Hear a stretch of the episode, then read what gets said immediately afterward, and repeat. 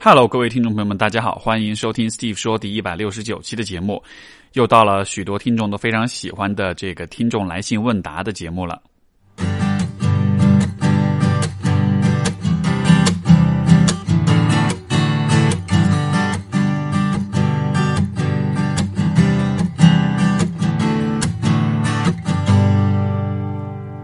我们今天的第一封信来自一位叫啊 Esther 的朋友，然后这位朋友还是用英文写的信啊，那我就及时的翻译一下吧。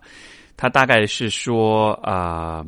作为一个典型的呃有完美主义的内向的人，然后我在毕业之后就一直是有一些的抑郁，然后我的工作其实没什么价值，主要就是为了 AI 去做一个铺路的工作，然后我每天都像是活的行尸走肉一样。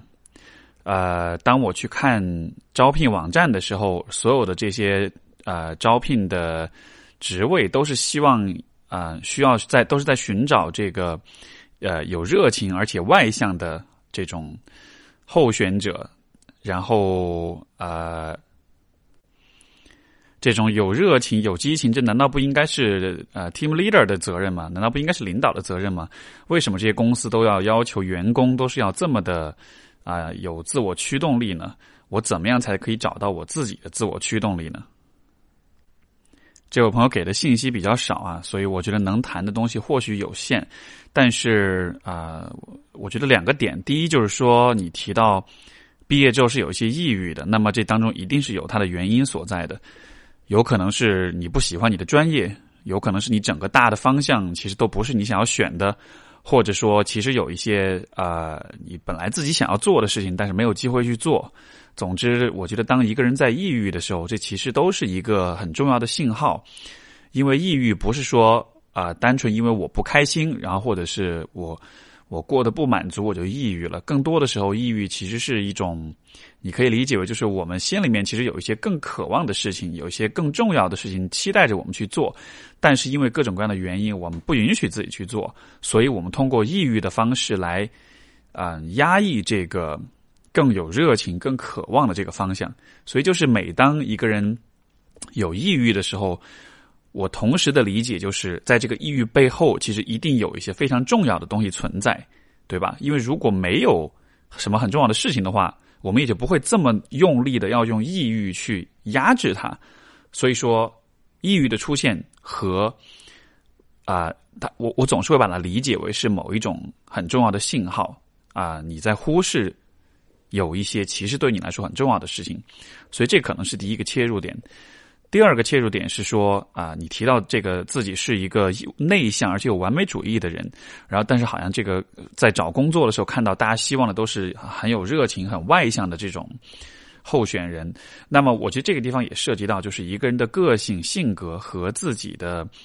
工作方向之间的一个匹配的问题。因为首先我不认为这个世界上所有的工作都是需要外向和充满热情的人的。因为每一种工作、每一种职责，它其实对于嗯性格特质的要求会不一样，对吧？有一些工作其实反而是需要，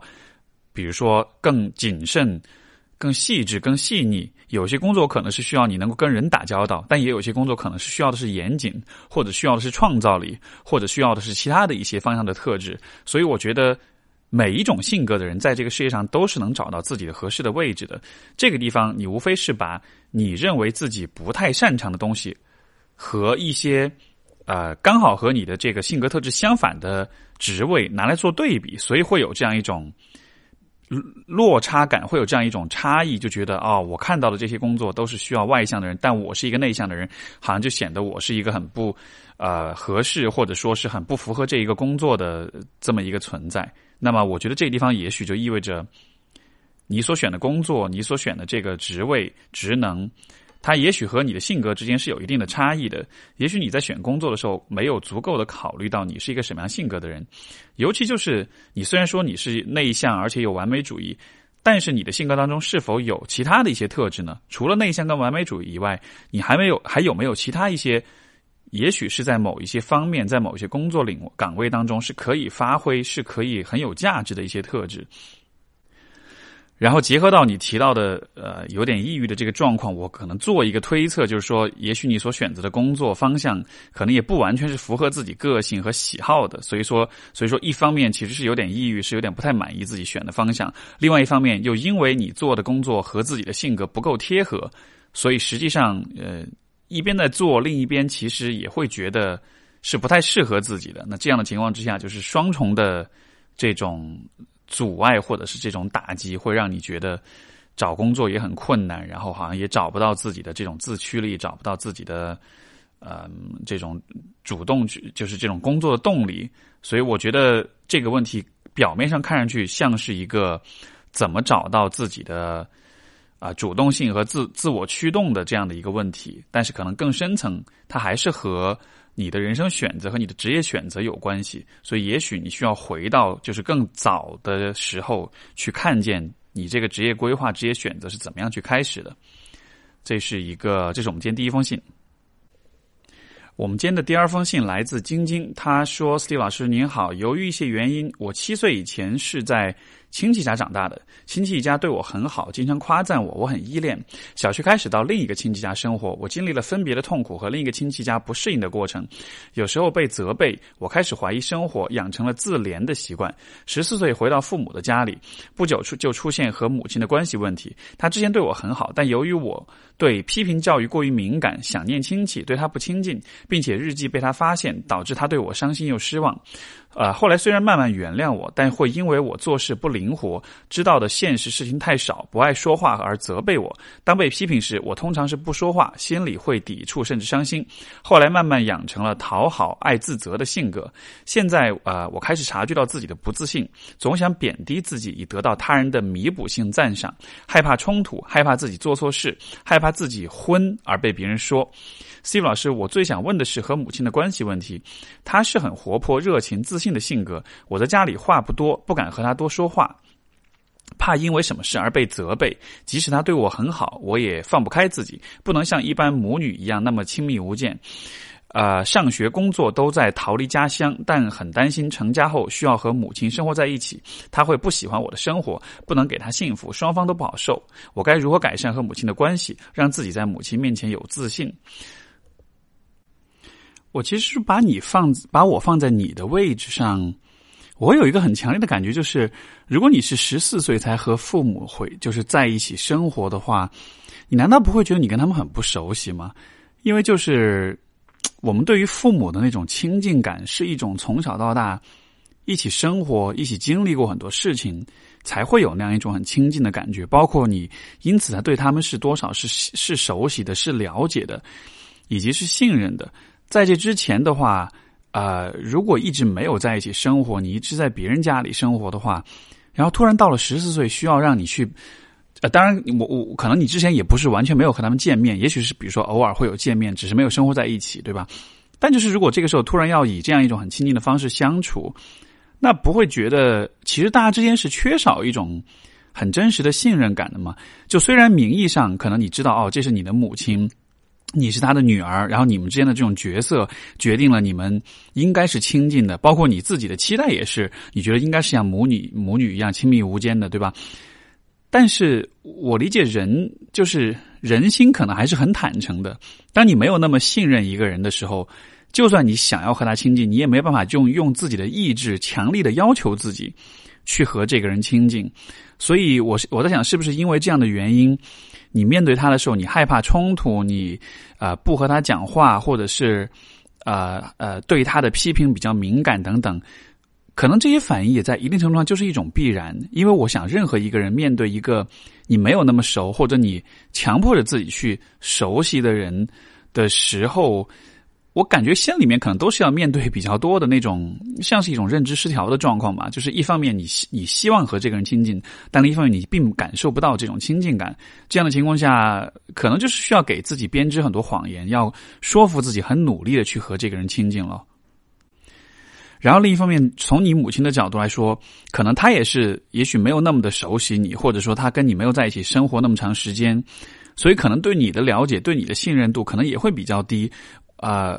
给我的感觉就好像是他会比较喜欢指责你。我在想，是不是就是说，因为他也没有和你很多的去相处，你看，包括你呃，就是在情感上跟他没有那么近，其实会伤害到伤到他的心，让他感到失望什么的。就可能他其实也不太知道怎么去重新营造和你之间这种亲近感。而当父母跟孩子之间不亲近的时候，那么剩下的就只有。啊，一种期待和一种要求了，就是我我的理解是，人际关系当中，我们啊，可能是有两种不同的模式在影响着我们。就这个点，其实是之前一百六十七期我跟另外两位老师在那个绿帽子那一期的话题当中讨，呃呃那期播客里面讨论过的一个主题，就是人之间的这种连接，可能是在两个层面上，一个是亲密，一个是竞争，就是说。啊，像比如说父母对待孩子的话，一一个层面是情感上的亲近感，另一个层面是对孩子的这种期待和要求上面对吧？如果两个方面同时都存在的话，那么一方面父母能让孩子感到安全、感到温暖，但另一方面父母也能够去激励孩子、去鼓励孩子做得更好。但是如果没有了那个亲近的层面的话，你只剩下这个。期待跟要求的层面的话，那么就会形成这样一种状况，就是父母对孩子是始终都是挑剔的，始终都是指责的。而从你的角度来说，你对这个母亲本来就没有那么亲近，然后这个时候他要给你很多的期待，给你很多的要求，那我觉得这会是一个很难缠的局面吧。这样的情况之下，我倒反而还蛮理解说你会通过比如说取悦啊，去取去呃的方式去对待他。包括用这种贬损自己的方式获得别人这种弥补性的赞赏，就好像是你跟他之间就像形成了一个博弈一样。我要怎么想办法让对方来赞美我，让对方来认可我？嗯，看上去这像是一个呃，你能从当中得到一点什么这样一个过程，但实际上这背后真正缺失的其实不是赞美，而是亲密。所以，如果你想要改善你们之间的关系，我觉得可能你跟你妈妈之间需要有这样一种共识：我们之间关系没有那么的熟悉，我们之间因为成长的经历，因为之前的这种呃生活的安排，我们现在最主要需要去关注和去重视和去重建的，其实还是两个人之间的亲密感。而这种亲密感是需要大家有更多这种不带批判、不带评价的这种沟通，更多在一起相处，更多的这种很真诚的情感流露，才能够重建起来的。所以，这是我们今天的第二封信。我们的下一封信来自嗯苏小觉，或者叫苏小教吧，我也不知道这个他是怎么读。然后这个他说：“我是一名大学生，自呃自认不是内向吧，但近些年来我自己越来越厌倦社交了，觉得社交很累、很麻烦，而且觉得社交所能提升自己的地方，远不如自己默默努力获得。”嗯。获得的，而且社交很浪费时间。我是个有点爱呃有点容易受人影响的人，有人在身旁就难以集中精力做一些我觉得有用的事，更多的是无所事事。更重要的是，我觉得自己思想与身边同学、室友等都不太一样，他们更多关注的是吃喝玩乐、游戏、美妆、明星八卦。可是啊，我就算对其中一些有兴趣，但是更多的可聊的话题绝不止这些。我也好奇，为什么高中的时候跟男孩子们总聊得来，女女孩子们没什么话说？啊，然后我是女生，现在的环业专呃这个环境专业女生太多，而且大学座位又是自选，基本很少和男生交流。虽然系里男生也呃也都是一些成天打游戏的，我也不想和他们聊，我很难对他们的话题感兴趣。呃，哦，就对同学哈，就是这个话题感兴趣。而自己的话语也难以被理解，因此我好像越来越不想说话了。因为就算说又能怎样呢？根本没有什么人能理解自己啊！自己的专业又是一个呃时常需要小组合作的，我不知不觉变成了不怎么合格的统筹者。因为他们好像觉得我打引号的厉害一点，但是我又没有十足的能力来承担这一切，所以就会受到抱怨。我心好累啊，在。这样一个又一个小团体的地方，我一个人又会显得好异类。跟人在一起，我也会焦虑；合作时也啊常常不满意，还会被组员抱怨，我很难受。啊，我应该怎么办？我真的不想，我真的有想尽量不跟他们交流，努力提升自己，努力去啊更适合自己的环境啊。呃，对于苏同学，我有两点建议。第一就是说，想办法熬过这个大学的阶段吧，因为在大学里面，所有人的。意识、思想、生活方式，包括年龄跟阅历，其实都是高度的一致的。在这样的情况之下，你当然就没有办法体验到这个社会的多样性，以及跟不同的人啊交流对话所能带来那种让你很兴奋、让你有所得、让你觉得很有意义的感觉，那样子的体验在大学里面的确是非常难获得的。所以说，我觉得不要对于自己身边的同学有太高的期待。你像这一点，其实我在读大学的时候也是一样的。就那个时候，我跟你其实一模一样的感觉。我自己学的心理学，但是我是学校里面可能几乎是唯一一个学心理学的这个中国留学生。然后身边的同学都是学其他一些像计算机啦、像商科啦这样一些专业，所以就是大家在一起也确实就没有共同语言，啊，只能聊吃喝玩乐的事情。所以很长时间里面，我也是觉得是很孤独、很孤单。但是就没有关系，这只是这个阶段必然会有的一种状态，这不代表着你是哪里不好或者这个世界哪里不对，这只是我们在这样一个环境当中啊暂时的一种体验而已。呃，另外一点就是，我是觉得你有这样的思考，就是你有一些不同于同龄人的这种意识和这种嗯思维，我觉得这是很好的事情啊，这说明你的自我意识是比较清晰的，而且你其实是比较清楚说你自己喜欢什么的。只是现在这个环境让你觉得你不太合群而已，但问题就在于这个环境本身是很单纯的，对吧？就是大学生之间这种每天大家思考的问题本来也很简单，在一个单纯的环境里面，那些比较独特、比较特别的人，自然而然就会觉得自己是异类。我觉得一方面，呃，试着和同学相处，然后不去对他们有太多的期待，认为他们应该是和你有思想交流的。只是把他们当做同学来对待，包括把他们当做一般的这种，比如上课一起合作、小组作业，对吧？就只是当做同学来对待，不要抱太高的期待。另一方面，我觉得也给自己寻找一些机会，去和学校之外的人去交流、去对话。因为你看，我我不知道你具体关注是什么样一些话题啊，但就是我认为现在通过互联网，其实许多的话题、许多的主题，其实都是能够找到一些社群、找到一些有共同语言的人去交流的。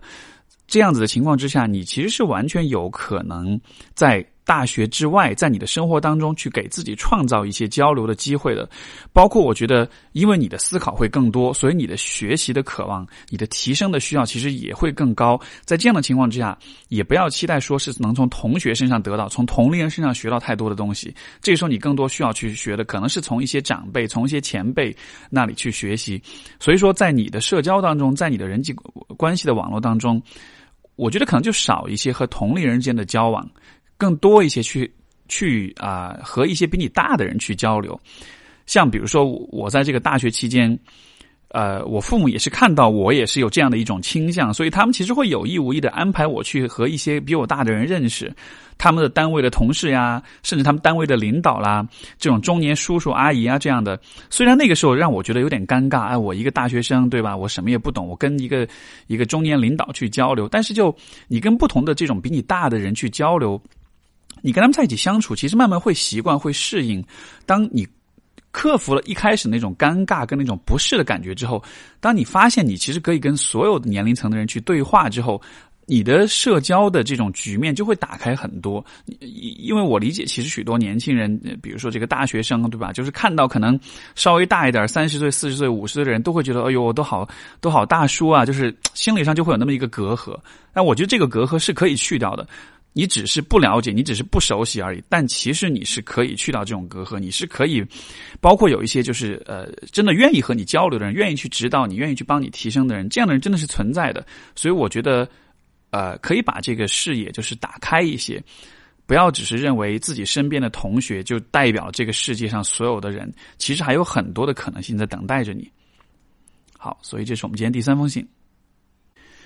我们的下一封信来自雪儿。雪儿说：“老师你好，我想问一些关于人际人际处理的问题。我发现身上有一种与生俱来对人的抗拒，或者说疏离感。”跟人把关系建立到某种程度，就不知道怎么再继续下去，想要尽快逃离。对于自己想要靠近的人，不知道怎么去靠近。我以前把这归咎于情商太低，但是发现根本原因是我内心深处的抗拒，对亲密关系的抗拒。一方面想要和对方有更多交流，一方面又害怕走太近。我不知道是因为我害怕别人看到自己不好的一面，是对自己的不自信，还是我对任何亲密关系都抱着悲观的态度，害怕打破自己内心的平衡。或许都有，但是我发现这种对人的疏离感已经开始影响到自己。我并不快乐，我想有所改变，却不知道如何改变。有时候面对人际关系，真的有种强烈的无力感。希望得到老师的帮助。我其实觉得雪儿所讲的这个问题是一个不光是你，我觉得许多人都会面临的一个问题，而且这是一个客观存在的一个事实，就是每一个人都知道自己这样那样的缺点。实际上，我们比任何人都更了解我们自己到底哪里有不好。所以，每当我们和另一个人靠近的时候，就是近到一定的程度之后，你就会开始担心，就是如果对方知道我内心是一个什么样的人，他会不会不喜欢我？因为我们和呃不熟悉的人交往的时候，我们都会努力的呈现出自己比较好的一面，对吧？就像比如说你去约会、你去恋爱的时候，初次约会，大家的印象都会非常好，因为大家都会有很多的。呃，这种社交面具有很多的套路，有很多的这种把自己的最好的表现拿出来这样一种方式。但实际上，你多见几次之后，OK，就会有一些比较真实的东西流露出来。而两个人如果相处比较久了的话，慢慢走进对方内心的话，然后你就会发现，哦，OK，原来你有这样那样的缺点。所以我其实很理解，当你说，呃，对方和你到了一定的亲近程度的时候，就再再也走不下去了。因为可能你自己心里面是明白的，如果再往下走，如果再更多的敞开，你就需要面对啊那种自己有可能不被喜欢的威胁。那么关于这个问题怎么去克服，怎么去打破它，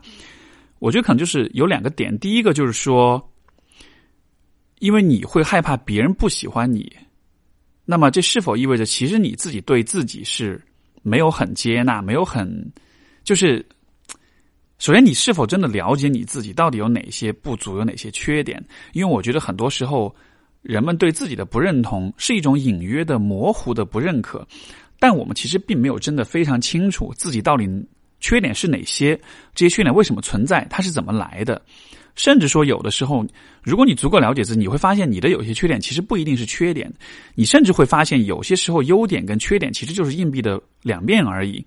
所以，当一个人如果对自己评价非常低、非常不好、非常负面的时候，我觉得你得先看看你是否真的完全了解你自己，还是说这种负面的评价其实是建立在一个比较模糊的、比较大概的，呃，有的时候可能也是在别人的影响之下建立起来一种负面的评价。那么，更多的了解你自己，更多的知道说你的今天的你是怎样。形成的今天你的人格、你的性格、你的各个方面的特质是怎样怎样产生的？有了这样一个了解的过程，对自己更加的能够接纳。这样子的话，当你在和别人靠近的过程中，你其实也就更能够去啊展现你自己。因为如果你能够理解你这个人是怎样来的，是怎样形成的，你的人格，那么自然就有可能另外的人。不是所有的人，但是一定是有一部分人，他们也是可以理解到你的。而且是实际上，我也觉得，就是你应该是去和这样的人亲近。就是不是所有的人都能够理解你今天的你是怎样形成的，但是有一部分人可以，他们可以和你成为很亲近的朋友或者是伴侣。另外一点就是说，我会鼓励你，也许可以试着去更多的了解了解别人的内心世界是什么样的。因为其实两个人靠近的过程是一个相互分享的过程，一个彼此披露的过程。有的时候你不一定要先去讲你你自己内心是什么样，但是也许对方会先披露他是什么样的。然后其实这样的披露会让你看到说，其实不是只有你才有很多缺点，其实每一个人都有各种各样的问题、跟缺点、跟不足、跟脆弱、跟不堪。就是好像在你的眼中，就是只有你是不好的，是啊有不好的一面的。然后，但事实就是，每一个人都有所谓的不好的一面，每一个人都有很多各种各样的不足。当你带着这种想象啊，我很糟糕，但是别人一定都很好。当你带着这种想象的时候，你其实反而就看不清楚别人内心到底是什么样子的。所以，我觉得，呃，你像比如说我自己作为心理咨询师，其实这对我来说也是一个很有启示的一种经历，就是。听了很多人的故事之后，你会发现，不管你这个人是什么样，不管你看上去是什么样的，不管你在世俗的角度有多么的好，多么的成功，其实每一个人都有自己的一些挣扎，自己的一些困惑跟痛苦，而正是因为这种。共性，它反而是人与人之间相互连接、相互信任、相互支持、相互信赖的这样一个理由。就是我们都知道，OK，每一个人都不完美，每一个人都有一些自己搞不定的问题，都有一些需要别人支持和帮助和理解的这个部分。这反而就让人们之间可以有一种啊相互依赖的一种一种动力，对吧？如果说大家都很完美了，那我们干嘛还需要亲密关系？我们干嘛还需要别人来爱我们、来理解我们、我们来看见我们？所以，如果你能看到，就是人都是这个样子的，那么或许你就不会对自己有一些不好的面感到那么的啊特别，那么的就是觉得这好像是一件特别了不得的事情。这其实就是每一个人自然而然的一种状态而已。我觉得在这个靠近的过程中，不管是对自己也好，还是对对方也好，最好的一种态度都是带着强烈的好奇心，做一个。人性的观察者和探索者，以这样的一个姿态去看别人，去看自己，这都能帮助你去减少那种批判和那种责备和那种评判的姿态，而更多的是用一种开放的心态去面对所有这一切。我觉得这也是我还蛮鼓励，就是所有人都是带着这样的心态去看人，因为这样子的话，你才有可能发现，就是人性的这种复杂。包括它当中所包含的那种精彩、那种五彩斑斓的那种很很丰富多彩的这样一种啊存在，这个其实是我觉得关于人特别有意思的一个部分，也是像心理学这样一种领域，它持续的对我一直有很强烈的那种啊吸引，让我一直觉得会很感兴趣。所以对人性、对人心保持好奇，我觉得这是最好的一种选择。我们的下一封信来自一位叫铮铮的朋友，然后这封信写的比较长，但是我觉得他核心的点是提出了他对于死亡这件事、对于自杀这件事情的一些思考，我觉得其实非常有意思，所以我想在这里把他所讲讲的几个点，就是跟大家分享，以及也谈谈看我的一些看法。因为他是在写信的时候，刚好是当时有一个呃有一个学生跳桥自杀的事件，然后他看到这个事件之后，在网上也看到一些讨论，然后呢。啊，自己有一些观点，他梳理出来这么几点，就是第一，就是为什么不能去死？啊，写完这个问题，我又去搜了一下相关文章，相关文章也没有能说服我。二就是一出现自杀的事件，谴责自杀者懦弱或者不负责任的那种言论，我就不说了，不理了。但是那些惋惜，还有立刻联系到抑郁症，说他需要专业治疗，应该被阻止、被矫正的话，同样让我觉得气愤。为什么自杀不能是一个正常人做出的合情合理的选择？那感觉像是对自杀者的污名化。现在一个人要是自杀，呃，要是自杀了，就一定是有病的，得治。看起来是关心，但其实是不理解、不接受，认为那。不对。三，每人每个人有自己的世界、自己的遭遇、自己的承受力、感知力、自己的判断和选择。人和人不同，都会有偏差。我觉得人有能力也有权利自杀，去死本来就是活着的一种选择。玩游戏的时候可以按设置玩游戏，也可以选择退出游戏，一定有这个按钮。那为什么一啊一定不能去按那个按钮呢？四，我有朋友跟我说，呃，想自杀的时候，我会跟他聊，会会难过。我不希望他真的去死，但他如果真的选择自杀，我可能能理解，可能没理解，但是我会尊重。我觉得自杀是个非常个人的事。有人跟你说他想自杀，啊。他如果想讲，你可以试着去了解这个人他的处境，做出你真诚的回应。但在公开场合，对于广大的陌生人，或对于已经自杀的陌生人，不了解他的经历就做出什么疾病、什么惋惜、什么谴责，或者直接说有病，都是挺不负责任的，啊，也很荒谬。不管对一个人想啊，不管对任何一个想自杀的人，或者对他身边的人都没有益处。五总觉得当代的世界太太强调生命的价值了，太惜命，太怕死了。会不会是因为我们很多人很多时候都有想死的念头、想死的理由、想死的心情呢？很多时候我们明明体会到了无价值感，也被无价值感对待着，啊，作为对抗，作为安慰，所以我们才能努力去，所以我们才努力去强调生命的美好，值得怎样啊？值得怎样恶臭？怎样恶心？怎样沮丧无聊？也要活下去看看。呃，其实是一种，其实都是一样的存在吧。看到更多，享受到更美好的美，觉得值得，就好好活；遇到更多恶心的、痛苦的、躲不开的、承受不了的，或者不想承受的，就痛快死。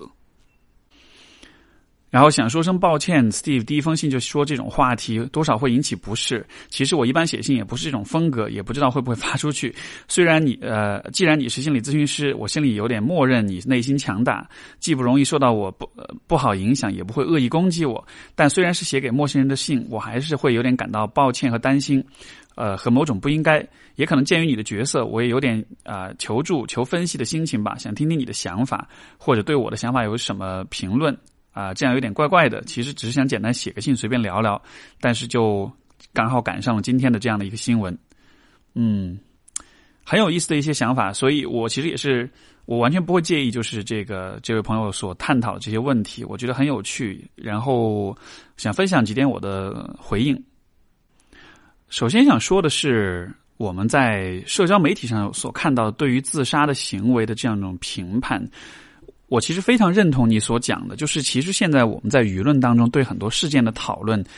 就是当一个事件、当一个个人行为被放到了公众的舆论当中的时候，他就已经在那一刻脱离了这个事件的本质了。也就是说，比如说一个人自杀了，那么当人们在网上讨论这个人的自杀的时候，他就已经不再是关于这个个人的讨论了。呃，这是我觉得我们活在社交媒体的时代需要有的一个意识，就是当你看到人们在讨论某一个人的故事的时候，你需要非常清晰的意识到，所有的人都只是在借助这个故事去发表他们自己的观点。至于这个人本身的故事到底是怎么回事，其实没有人能够真正的去了解。所以，所有的讨论和这个人自身的状况都是没有太大的关系的。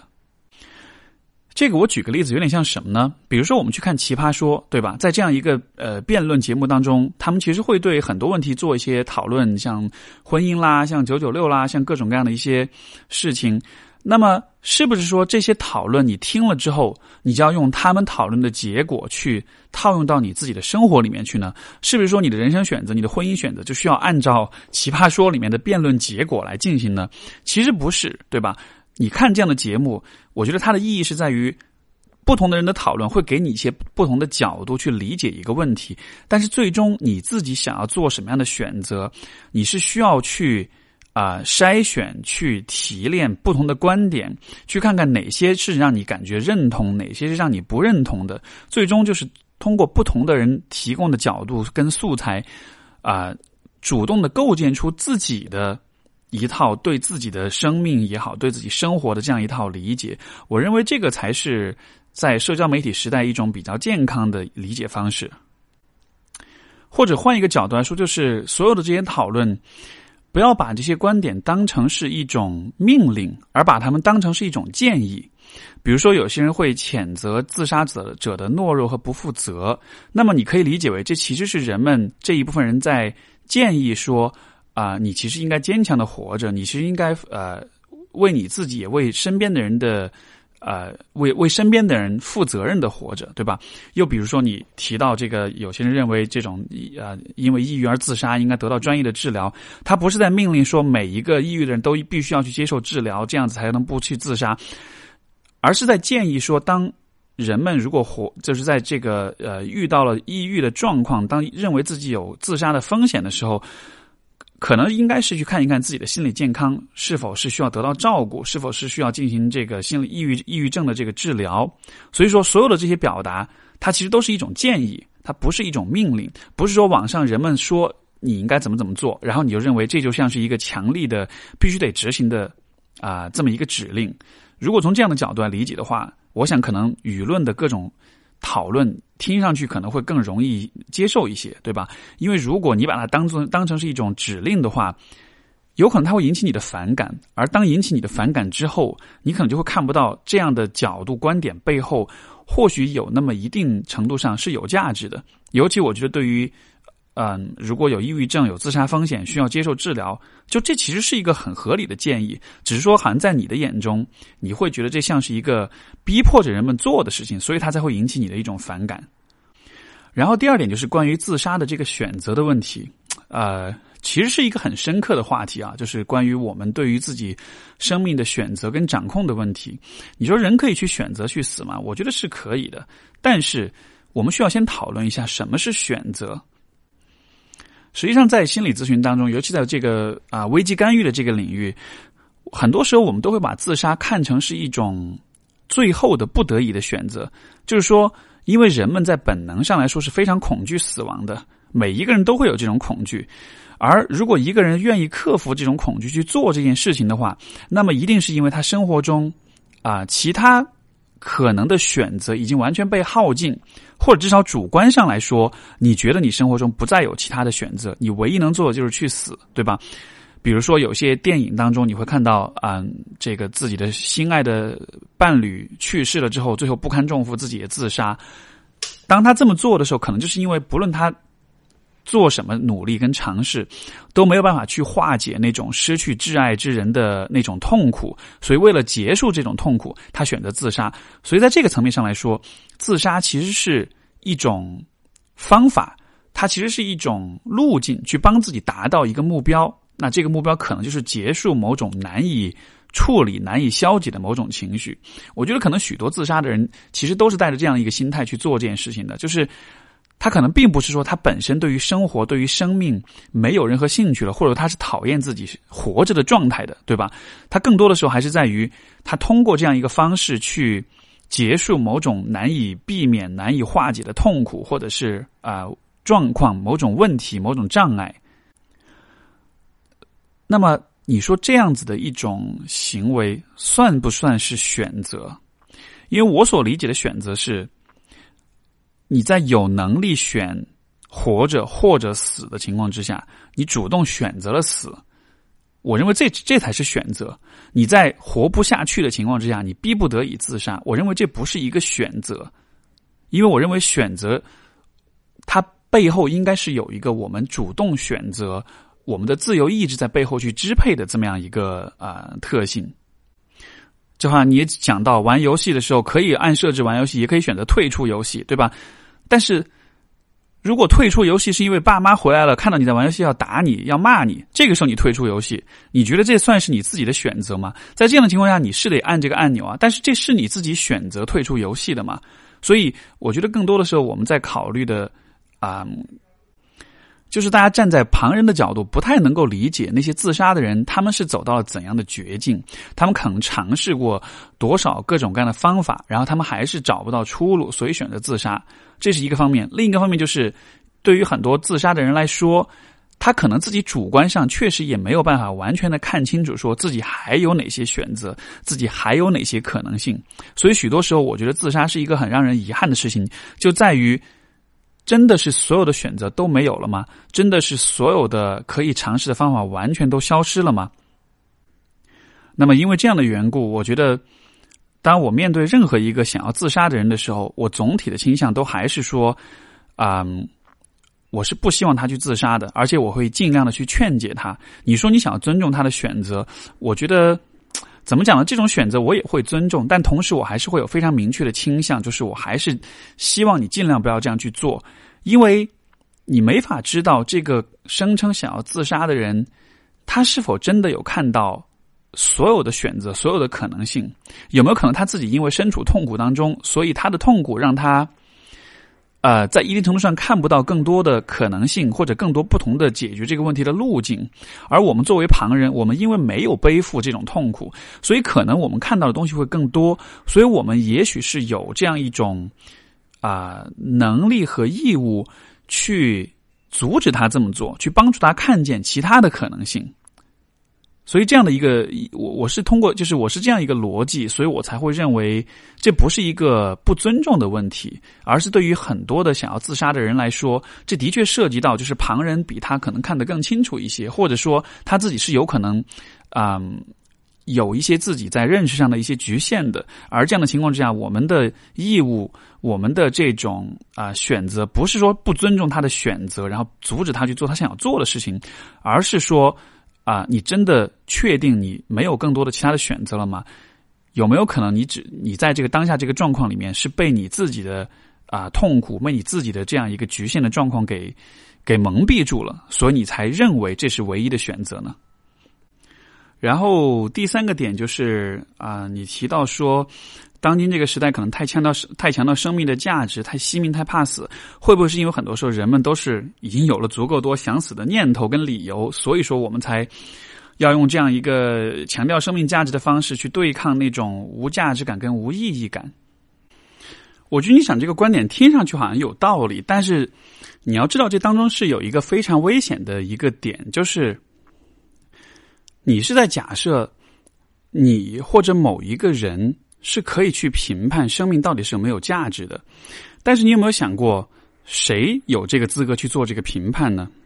因为如果啊，我们认为生命可能没有价值，我们只是在通过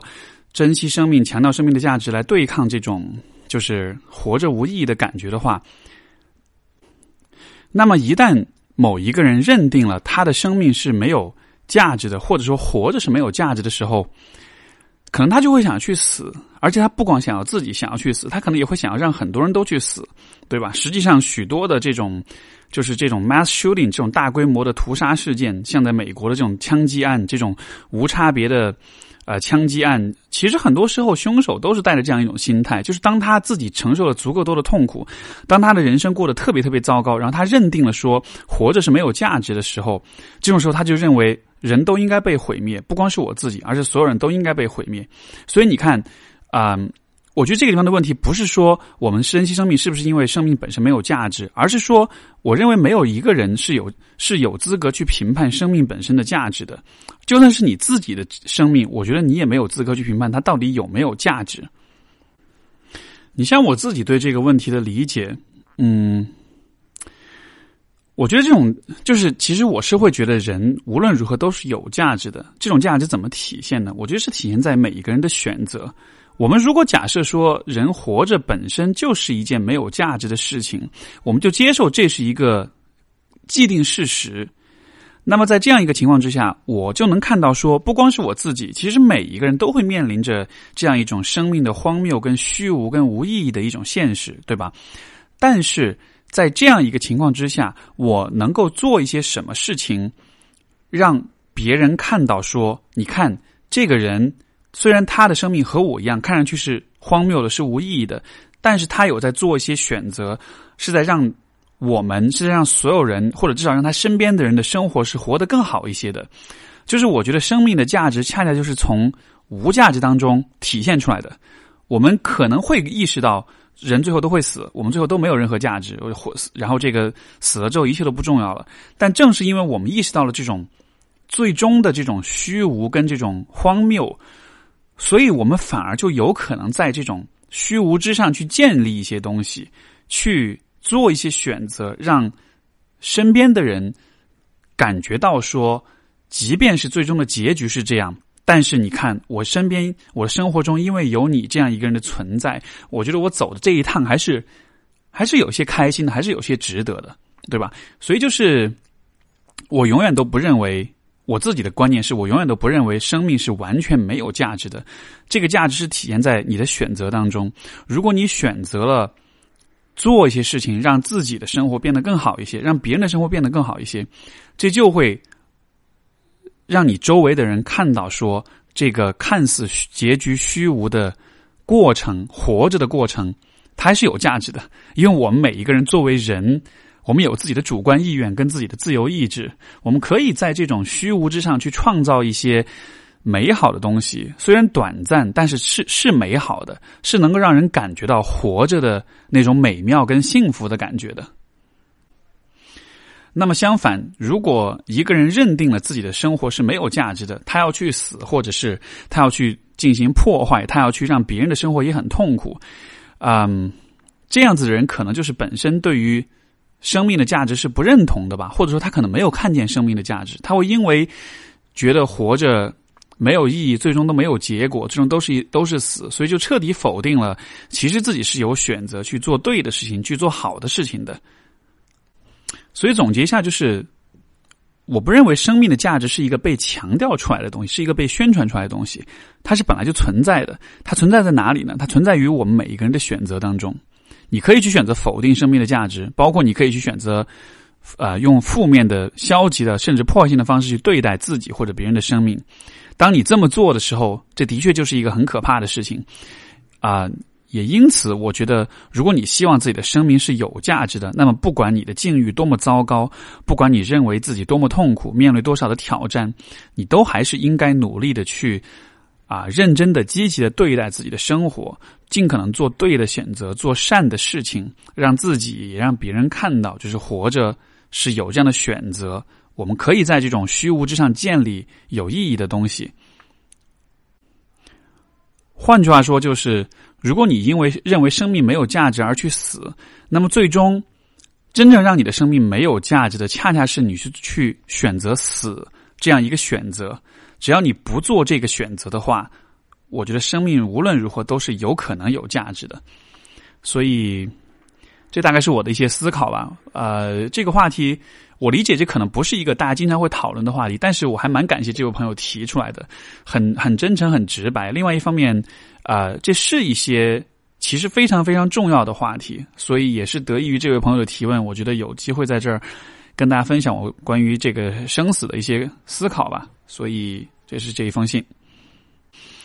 下一封信啊，来自弥多。他说：“我对人际关系一直非常困惑，时常不知道该如何处理，甚至没有办法自信的去面对。我非常敏感。举个关于金钱的例子，我曾经帮一个同事带了带了包吃的，他问我多少钱，我直接说了原价，包括小数点后面一位。结果他。”啊，最后微信多转了我一些，尽管是很微小的差异，我还是会觉得自己当时是不是应该问他要个整数就好。啊，另一个例子是从一个朋友那里买了他淘宝店原创的物品，他给我算便宜了，后然偶后来偶然浏览到他。的表情包设计，于是给他打赏了一笔小钱，数目不多。事后我想，是不是打赏太少了？毕竟人家之前给了我便宜价格。这两件小事让我疑神疑鬼，总觉得会被他们讨厌。以前我在国外生活，金钱上外国人跟我从来没有算得很清楚，所以我大概是习惯了他们的交往方式。但这两年在国内工作，我的这些处理方式是不是很小气，会败好感呢？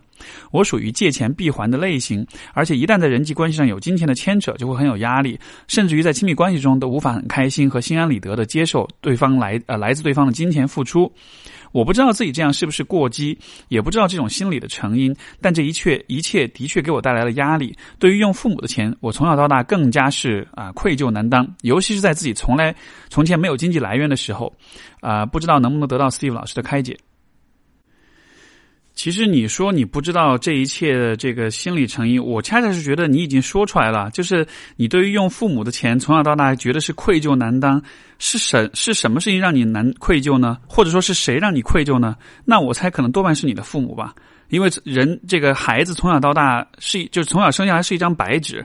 你本身是不可能知道用钱用父母的钱是愧疚的，对不对？所以说会有这样的感觉。我想这一定是和他们对你的某种耳濡目染、某种影响是有关系的。也就是说，你对于金钱的理解其实是附加上了很多很多的啊道德批判在里边的，好像。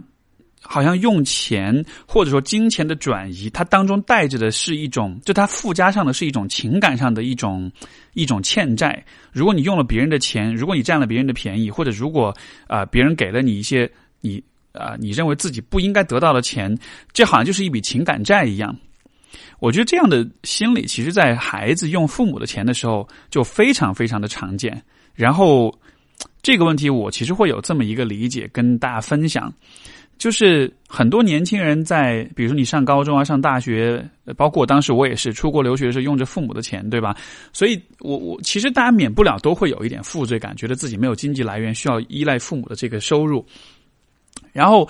你会因为这种愧疚感，然后你就很畏手畏脚，就不敢花钱。包括你会很困扰，包括你也想要自己尽快的独立。那么我是有看到过有些朋友，他因为不好意思花父母的钱，就想要尽快独立，所以就会去。啊，就因为有这样一种动力，所以他其实反而在，呃，职业发展上，在找工作的问题上，就会做一些不那么聪明的选择。因为其实大家刚刚走入职场的时候，你收入不会特别高，对吧？所以你在前面一个阶段，你是需要有这么一个过渡的阶段的。但如果你一上来去找那种挣钱挣得多的的那种工作，但有的是这种这种工作，它不一定适合你整个职业的发展。那么在这样一个选择的时候，人们就会做出错误的选择。所以你看，就是我们对于金钱的这种。啊，道德上面的这种愧疚感，跟这种我们给它附属的这种道德上情感上的含义，它其实反而会让我们处理不好关于金钱的问题。我是认为，金钱本身它就是一个人与人之间的一种啊互动跟交往的一种方式，它是一个，它其实就是一个很客观存在的一种机制，一种。一种经济的机制，我们通过金钱的方式去进行交换，然后我们这样子每一个人都可以，嗯，获得相对比较好的生活，每一个人都可以积累起财富，大家都可以有好的生活。就是，就是金钱这个东西本身，它真的只是一个客观存在而已，就有点像是，嗯，你玩游戏那个游戏当中打出来的分数一样，对吧？你这样去看的话，可能会，呃，把金钱看得更淡一些，嗯。如果我们把金钱赋予过多的这种道德评判的话，造成的结果就是我们会反而在金钱的问题上做，就是处理不好很多事情，做不好很多的判断。那么刚刚才我所说的就是，在你还没有独立经济上独立的时候，你会用父母的钱会有愧疚。我是怎样处理这个问题的呢？我告诉自己的方式是，因为每一笔钱的使用。都是会带来价值，对吧？那么一笔钱用的值不值得，你就要看这笔钱花出去之后，它带来多少的价值。从这个角度来讲，当你在啊，比如说你大学刚毕业的时候，相比于在比如说你父母去世的时候，他们要把遗产留给你，或者说就不一定是这个时候吧，但就是比如说你大了之后，你四十岁、五十岁，你经济上独立了之后，在这两个节点上面，父母给你钱能够带来的效用是完全不同的。在你四五十岁，在你很成熟，在你的事业发展的很好的时候，父母一个月给你五千块钱，你会觉得我根本不需要啊，我一个月可以挣五万或者五十万。这个时候你给我五千块钱，等于是不给，对吧？你还不如不给我，你自己留着。在这个阶段，他给你钱是完全没有什么太大的价值的。但是在你刚刚毕业的时候，父母一个月给你五千块钱。他这样的一个给予可以解决你的很大的经济上的压力，它可以给你很大的安全感，甚至我会觉得父母对孩子在经济上的这种支持，在你还没有独立的时候，在这个阶段给你钱，它的那个效用，它的发挥的作用跟价值是最大的，是你这一生当中最大的。因为在这之后，你当你逐渐有了经济收入之后，父母在你身上花钱给你经济支持的这个效用就会越来越低。对吧？所以我反倒是觉得，就是刚刚还没有独立、刚刚工作的时候花父母的钱，这是太值得的事情了。如果这个时候父母舍不得给你花钱，我还是我反过来还会建议你把这个道理讲给你的爸妈听，让他明白说，你的你你的钱现在不花在我身上的话，以后我就不需要了。我也是通过这样的方式，就是克服了我自己对于花父母钱的这样一个。呃，一种愧疚感吧。然后确实也有看到说，当你能够更直接、更坦诚的去和父母谈钱的问题的时候，把这个关于金钱的这种愧疚感给去掉，只是很客观的看钱的问题，你其实反而可以在金钱问题上做出一些更聪明、更明智的选择。如果你把钱看得非常的重，这一方面会让你自己的金钱观念非常的狭隘，让你自己就是在。比如说，需要赚钱的时候没有办法正视金钱本身的规律；另外一方面，在人际关系里，你看也会像这个弥多一样，就是你会把金钱赋予太多的这种情感价值，以至于就好像是啊，金钱的交换就等同于是人与人之间情感的流动。但是你看，每一个人对于啊金钱的交换那种概观念是不一样的。对于很多人来说，这并不是一个特别重要的事情。但是由于你很在乎，就是金钱交换当中所包含的一种情感属性，这样子反而会让你在别人心目中显得是一个很在乎钱的人。就是这个听上去可能有点呃 counterintuitive，对吧？可能是有点反直觉，但就很有趣。就是你很担心花钱。会影响到感情，但是你的这种担心反而会让人们觉得你是一个很在乎钱的一个人。什么样的人不在乎钱？就是把钱只是当做钱的人。这样子的人，人们是最容易接受的，因为这样子的人，人们会认为他对于钱的态度是最。透明是最客观，是最可以预测和可以理解的。如果你在钱上面赋予很多的情感价值，人们反而就会觉得你对于钱这件事情的态度是不太明确的，是需要琢磨，是需要去猜的。这样的情况之下，人们反而就会和你比较怕有这种金钱上的来往。这个。别人对你的印象其实反而就会变得不好，对吧？所以你希望自己就是不要被别人讨厌啊，然后对给别人留下良好的印象，包括在金钱的上面能处理好。我觉得最好的方式就还是把你附着在金钱上的所有的这些道德评判、这些情感价值全部都去掉，只是把它当做一个数字，把它当做是一个人与人之间的经济活动的这么一个交换机制而已。至于情感的流动跟表达，其实除了金钱以外，还有很多的表达方式。我觉得你需要 focus 的不是怎么去啊理清楚，就是不是学会用金钱表达情感，而是学会用不同的方式表达情感，但是不要用金钱去表达情感。这样子的话，可能是一种嗯比较理性，也是比较最容易让人接受的方式吧。好的，所以这就是我们这一期的节目。特别感谢这几位朋友们的来信，我觉得大家提出很好的问题，也可以启发我有一些啊。去谈一些比较重要的观点嘛？我觉得这一期谈的几个观点都还蛮重要的，所以就感谢这几位朋友的来信，也感谢各位的收听，我们就下期节目再见，拜拜。